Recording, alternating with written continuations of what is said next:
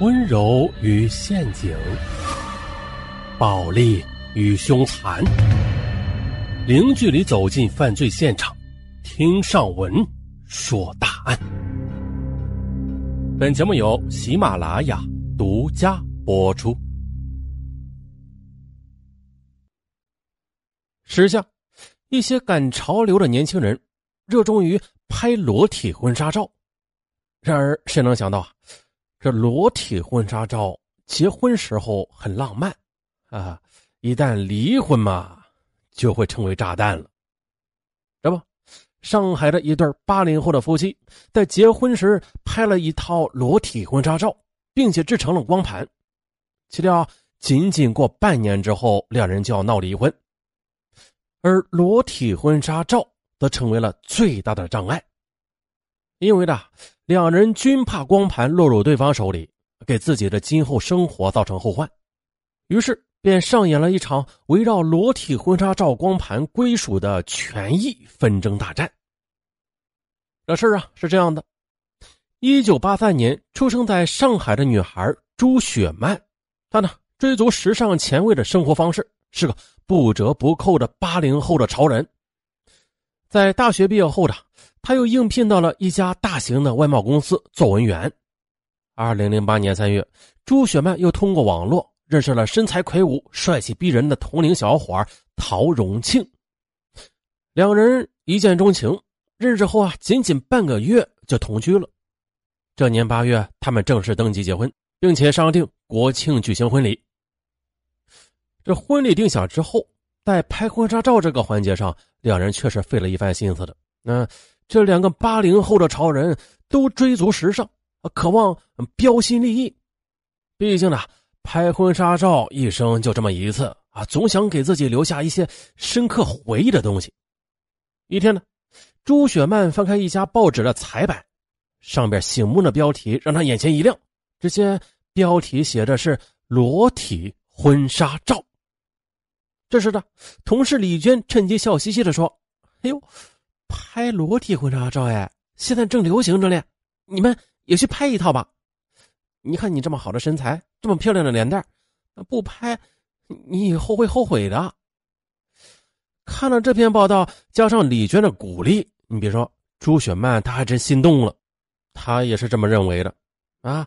你看自己这身材和容貌，只有让裸体婚纱照记录下来，这才是最完美的。于是呢，为了一探裸体婚纱照的究竟，朱雪曼特意的到报上说的那家婚纱照写真馆实地去查看了一番。婚纱写真馆开在上海繁华的淮海路商业街。走进写真馆，朱雪曼发现了，这里啊跟其他照相馆也没有什么太大的区别啊。但是当朱雪曼把自己的想法和疑问跟前台小姐一说，前台小姐一边跟她解释。一边还不忘鄙视她的老脑筋，哎呀，这都是什么年代了？裸照啊，已经不像以前人们想象的那种黄色照片了。现在的裸照呀，是一种艺术。你看，汤佳丽拍了那么多裸照，有人说她是黄色照片吗？朱雪曼算是长了见识了。最后呢，他又了解到，拍裸体婚纱照程序很规范，拍前呢要签订一份协议，保证影楼拍照时的安全。除了摄影师，还有一位女化妆师在场，保证所拍的照片不留底片，全部都会交给拍照人。如果发现照片流出馆外，影楼将承担一切法律和经济责任。晚上回到家的朱雪曼便把自己要拍裸体婚纱照的事儿，呃，告诉了未婚夫。但是未婚夫陶荣庆开始很反对，但是啊，又经不住朱雪曼一一再的软磨硬泡。呃，终于是点头同意了。一个星期后，朱雪曼和陶荣庆一起来到婚纱写真馆，他们签好协议，在服务小姐的带领下化妆之后，又进入一间摄影棚，先拍了几张带三点的，然后逐渐的减少，到最后还拍了几张全裸的。拍全裸照片时，一开始啊放不开，但是随着闪光灯一次次的闪烁，朱雪曼和男友。也慢慢的放开了，这拍起来也是越来越顺利。经过一整天的拍摄，八十八个裸体婚纱镜头终于拍完。当他们走出婚纱写真馆时，朱雪曼还是一脸的兴奋。他对陶荣庆说：“呀，这次拍的裸体婚纱照是自己的爱情见证啊，也一定啊是自己最美好的照片。”很快，二零零八年十月二日，朱雪曼和陶荣庆热热闹闹的举办了婚礼。蜜月之中，两人时常关起门来，将刻录着裸体婚纱照的光盘又放入电脑一起欣赏。可是，何为蜜月啊？蜜月一过，两人的矛盾便显露出来了，经常为一些小事而吵架。很快的，两人磕磕碰碰的生活了不到半年呢，这感情就已经耗尽了。二零零九年六月二日晚上，朱雪萍平静的对陶荣庆说：“我们的性格实在是合不来，离婚吧，好合好散。”陶荣庆一听离婚就冒火：“我为什么要离婚呢？我坚决不同意离婚，性格不合。”那结婚前你怎么不说呀？现在要离婚，你这是玩我吗？为此呢，两人又是大吵一通。陶荣庆一走，朱雪曼冷静下来，左思右想啊，啊，觉得还是得离婚。不过还好，结婚才半年呢，没有孩子，夫妻共同财产也不多，分割起来也很方便。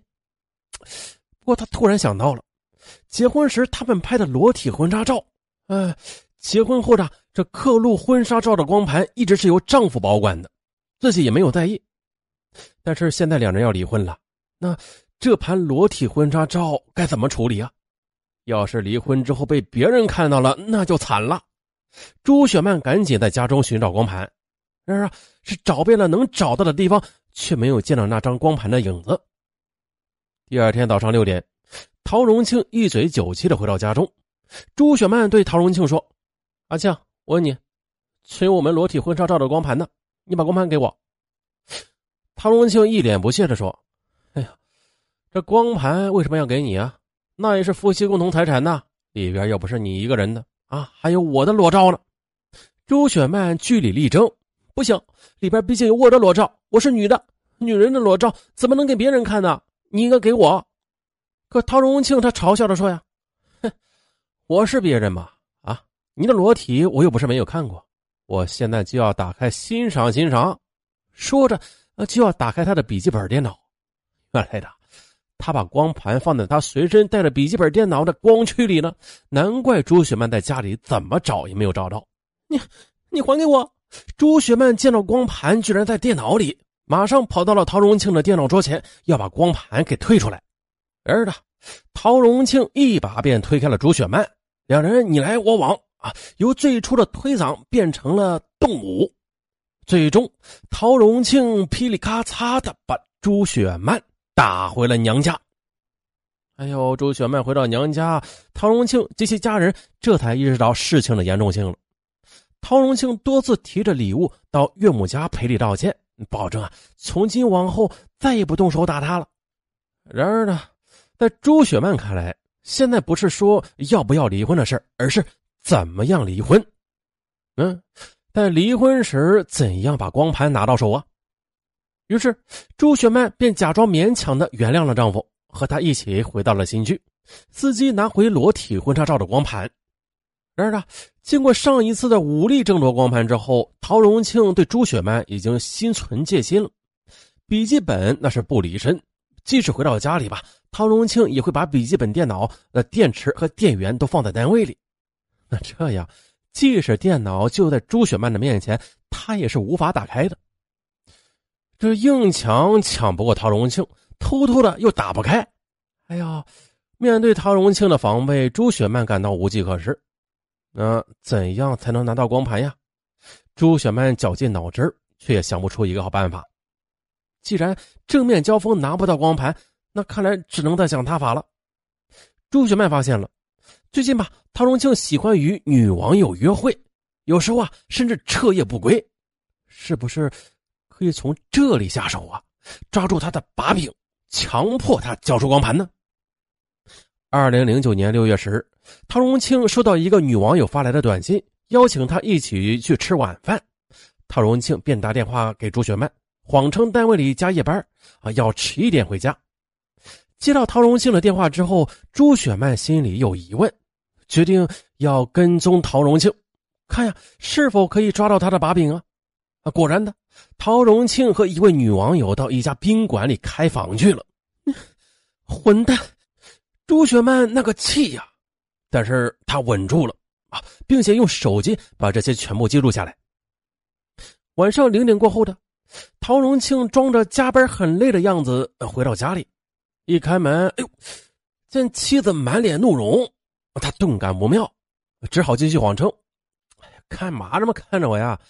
我不是告诉过你吗？我加班呢。”朱雪曼冷笑一声。你骗鬼去吧！我亲眼看到你去接一个女网友，一起吃晚饭，一起到宾馆里开房的，你还想骗谁？你看看吧。我，陶荣庆拿过手机一看，啊，发现了这里边拍的正是自己和那女网友的事铁证面前，陶荣庆哑口无言。朱雪曼说：“我不想把你怎么样，我只想跟你离婚。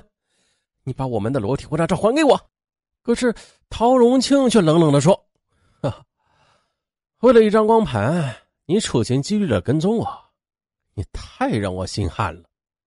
今儿的，他又狠狠的威胁说：“我偏不给你，我要将光盘里的裸体婚纱照发到网上去，让全世界的网民都来欣赏你的裸体。”你，朱雪曼听了一惊，这正是他近日最为担心的。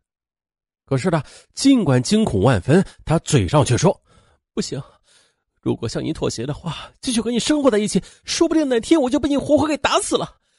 是名声重要还是性命重要啊？这婚我是离定了。六月十六日，朱雪曼向上海市松江区法院递交离婚诉讼状，正式提出离婚申请。法院受理后的第一时间对双方进行调解。